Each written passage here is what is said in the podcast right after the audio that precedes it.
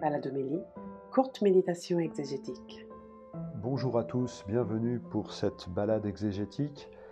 Je suis le Père Éric Morin du service biblique Évangile et Vie du diocèse de Paris et je vous invite donc à méditer les textes qui nous sont offerts pour la fête du Christ roi de l'univers dimanche prochain. Euh, Jésus est un roi qui fait régner. Euh, Jésus, le roi de l'univers, n'est pas un roi exclusif, mais un roi qui fait régner. Et pour euh, méditer en ce sens-là, euh, la première lecture, extraite du deuxième livre de Samuel, nous raconte comment le roi David devint roi, Messie sur Israël. Alors, on sait que préalablement, il y a eu toute cette rivalité, ces guerres, ces batailles entre David et Saül, le premier roi sur Israël. Mais là, une fois David est mort, là, ses descendants aussi, et du coup, il y a une unité du peuple qui se fait autour de la figure de David, euh, se souvenant que Dieu a dit Tu seras le berger d'Israël, mon peuple, et tu seras chef d'Israël. Et là, David reçut l'onction. Il l'avait déjà reçue au chapitre 16, il la reçoit à nouveau. Cette onction, c'est une marque euh, de la puissance de Dieu qui vient investir celui qui la reçoit. L'huile est un symbole de force, de protection. euh, bien celui qui est marqué par l'onction d'huile, euh, c'est-à-dire Messie, hein, Messie c'est celui qui a reçu l'onction d'huile, eh bien il est marqué, imprégné par la force et la sagesse de Dieu. Les, deux termes viennent souvent ensemble euh, dans Isaïe au chapitre 11, euh, dans la première aux Corinthiens, au chapitre 1, Messie, c'est sagesse et force de Dieu, sagesse et puissance de Dieu. Et cette sagesse et cette force, c'est pas un privilège en Israël, c'est euh, au service de la vocation d'Israël. L'élection de David n'est pas une élection qui fait nombre avec l'élection du peuple d'Israël. L'élection de David est une élection qui est au service de l'élection d'Israël le roi d'Israël est celui qui doit servir l'élection de son peuple, qui doit servir l'alliance avec son peuple. Euh, le contre-exemple flagrant, c'est le péché de David. Le péché de David, bah, c'est d'avoir assassiné Uri, euh, le Hittite, avant d'avoir couché avec Bethsabée. Mais au début, hein, ça, nous est raconté au chapitre 11 du deuxième livre de Samuel, donc un tout petit peu plus tard, au début de ce texte, on commence par nous dire, à l'époque où les rois partent en campagne, c'est-à-dire à, l'époque où les rois vont faire la guerre, parce que c'est le printemps euh, et que c'est le moment favorable pour le faire, et David est un chef de guerre, on nous l'a raconté suffisamment longuement. Donc David, à cette époque-là, devrait partir en campagne. Euh, euh, David resta à Jérusalem. C'est-à-dire que David envoie son armée, commandée par Joab, mais lui, il fait le roi à Jérusalem. Et à partir de ce moment-là, tout ce qui se passe par la suite, la rencontre avec Bessabé, leur union, euh, le meurtre du Uri, ça n'est que la conséquence de ça. Et donc ce, chapitre 11e du deuxième livre de Samuel est important pour montrer en creux ce que devrait être le roi. Non pas au-dessus de ses frères, mais le serviteur de la fraternité euh, qui est avec son peuple pour vivre l'alliance. Il est le signe, parce que c'est un personnage, c'est un visage parmi le peuple, il est le signe que la bénédiction qui constitue l'alliance elle-même, cette bénédiction, elle est toujours un face-à-face. Elle est toujours, euh, elle part toujours d'un visage et elle est contagieuse de visage en visage. C'est ce que dira le prophète Daniel en parlant du, Messie en termes de, fils de l'homme. C'est un visage humain qui rayonne de la gloire de Dieu pour que les autres visages humains rayonnent de cette même gloire. Dans la lettre aux Colossiens, au chapitre 1er, la deuxième lecture euh, nous offre une méditation à travers un poème sur la seigneurie de Jésus sur l'univers. Celui qui est le premier-né d'entre les morts, est aussi le premier-né de toute créature. L'expérience de croire en Jésus ressuscité nous permet euh, par un réflexe, euh, voilà, de dire ben, il, il, il, est donc le premier-né d'entre de toute créature. Et ce poème est composé de, de deux strophes qui, enfin, après l'invitation à rendre grâce et donc à chanter, les deux strophes, il est l'image du Dieu invisible, premier-né de toute créature, il est la tête du corps, premier-né d'entre les morts. Ces deux strophes s'articulent les unes sur les autres. Euh, ce que Jésus est dans l'ordre du salut, de la rédemption, il tient ce rôle-là parce qu'il l'est aussi dans l'ordre de la création. Et du, coup, la, seigneurie de Jésus, la, résurrection de Jésus, c'est bien l'établissement manifeste, visible de sa royauté, de sa seigneurie sur tout l'univers. Euh, premier-né, premier-né, ça veut dire euh, premier à, avoir été euh, arraché d'entre les morts. Le premier-né, ça veut dire aussi celui qui porte à lui seul la puissance d'engendrement. Jésus premier-né, c'est celui qui... Il y a donc une suite.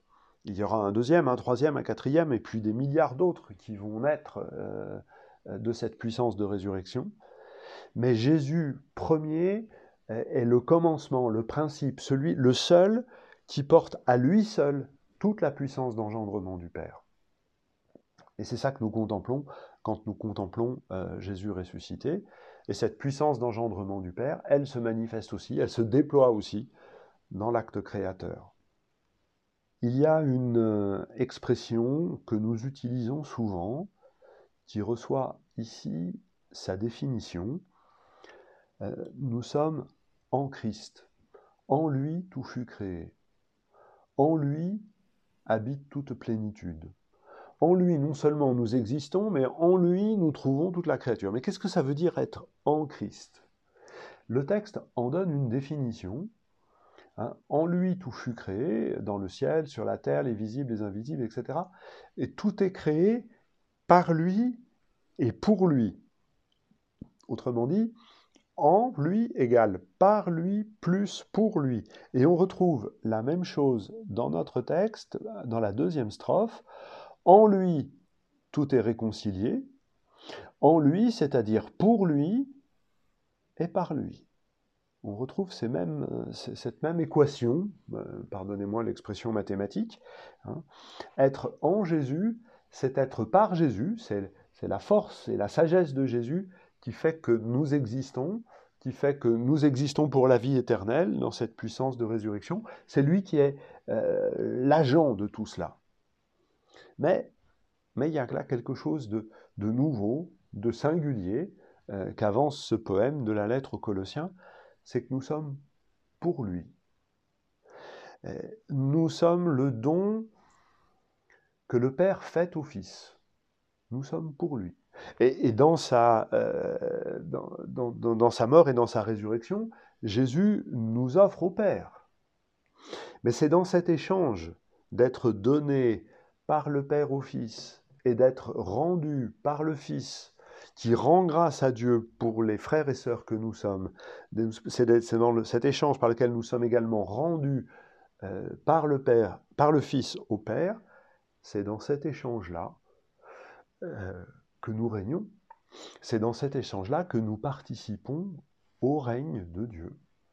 Euh, de la même façon que la première lecture nous, nous, disait que le Messie doit être au service de la fraternité, de la même façon, ce texte-là nous dit que nous n'existons que dans l'échange gracieux et souverain du Père au Fils, du Fils au Père, dans le royaume de Dieu, en étant dans cet échange entre le Père et le Fils.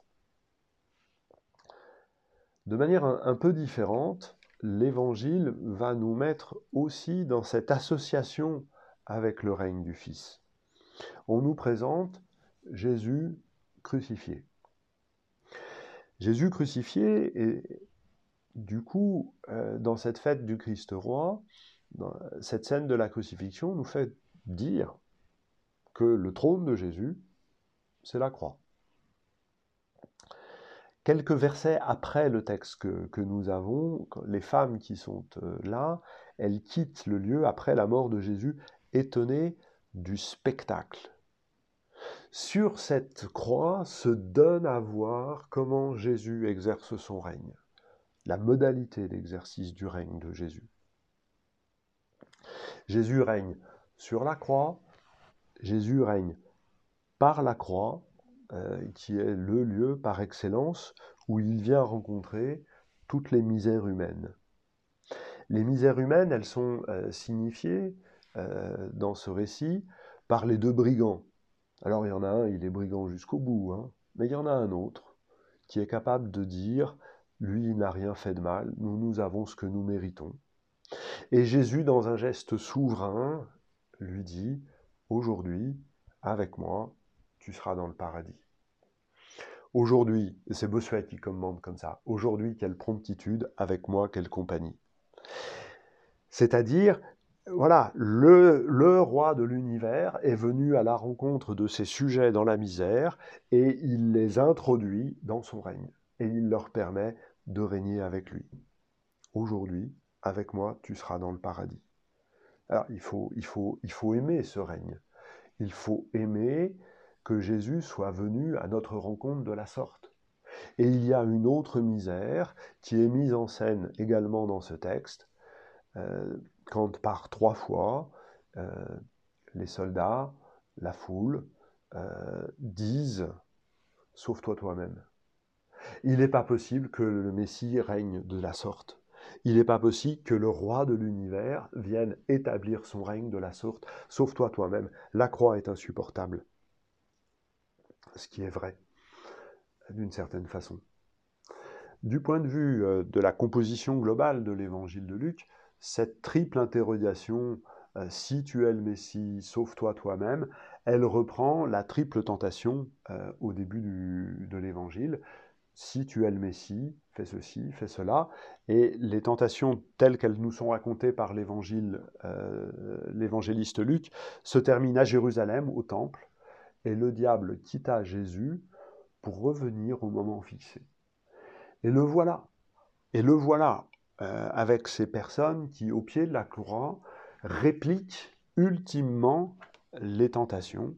Euh, non, le règne ne peut pas s'exercer par la croix. Ça n'est pas possible.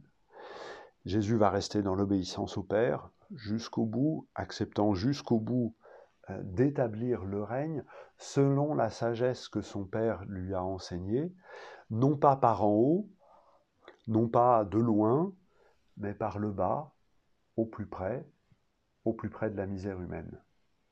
Par la croix, Jésus vient rencontrer tous et chacun jusqu'au plus bas de son existence, sachant que le plus bas de notre existence, bien évidemment, c'est la mort que nous rencontrerons tous. Et Jésus vient à notre rencontre à ce moment-là, à ce moment où la vie n'en peut plus, pour nous demander et nous dire, veux-tu vivre par moi, pour moi, en moi? C'est les expressions que nous reprenons euh, dans la liturgie. Voilà, je vous souhaite une belle fête euh, du Christ roi, malgré cette gravité de, de, la croix. Ça reste une belle fête, une belle sonalité. Je vous la souhaite euh, joyeuse et pleine d'espérance. Et je vous dis à bientôt. On se retrouvera la semaine prochaine pour commencer le temps de l'Avent. Toutes mes amitiés.